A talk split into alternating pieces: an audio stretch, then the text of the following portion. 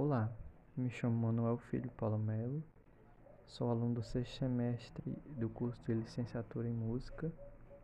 e junto ao Jonathan de Souza Quaresma é, vamos apresentar aqui mudanças é, da educação que ocorreram no governo Temer. Meu nome é Jonathan de Souza Quaresma, sou aluno do sexto semestre do curso de música e irei falar agora sobre a nova reforma do ensino médio que ocorreu durante o governo de Michel Temer. E essa reforma surgiu através da lei número 13.415 de 2017, onde alterou a lei da LDB, né, que é Diretrizes e Bases da Educação Nacional, e ela é, estabeleceu uma mudança na estrutura do ensino médio, ampli é, ampliando a carga horária onde o tempo mínimo era 800 horas anuais para 1000 horas anuais, isso até o ano de 2022. E definiu uma nova organização curricular, que era mais flexível e que contemplasse a BNCC e ofertava diferentes é, possibilidades de escolhas é, aos estudantes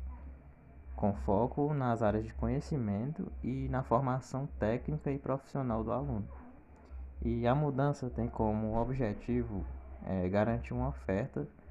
de educação de qualidade a todos os jovens brasileiros e de aproximar as escolas à realidade dos estudantes de hoje,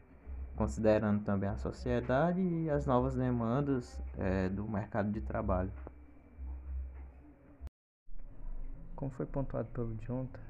a reforma do ensino médio foi esse conjunto de novas diretrizes para essa alteração né, na estrutura do ensino médio,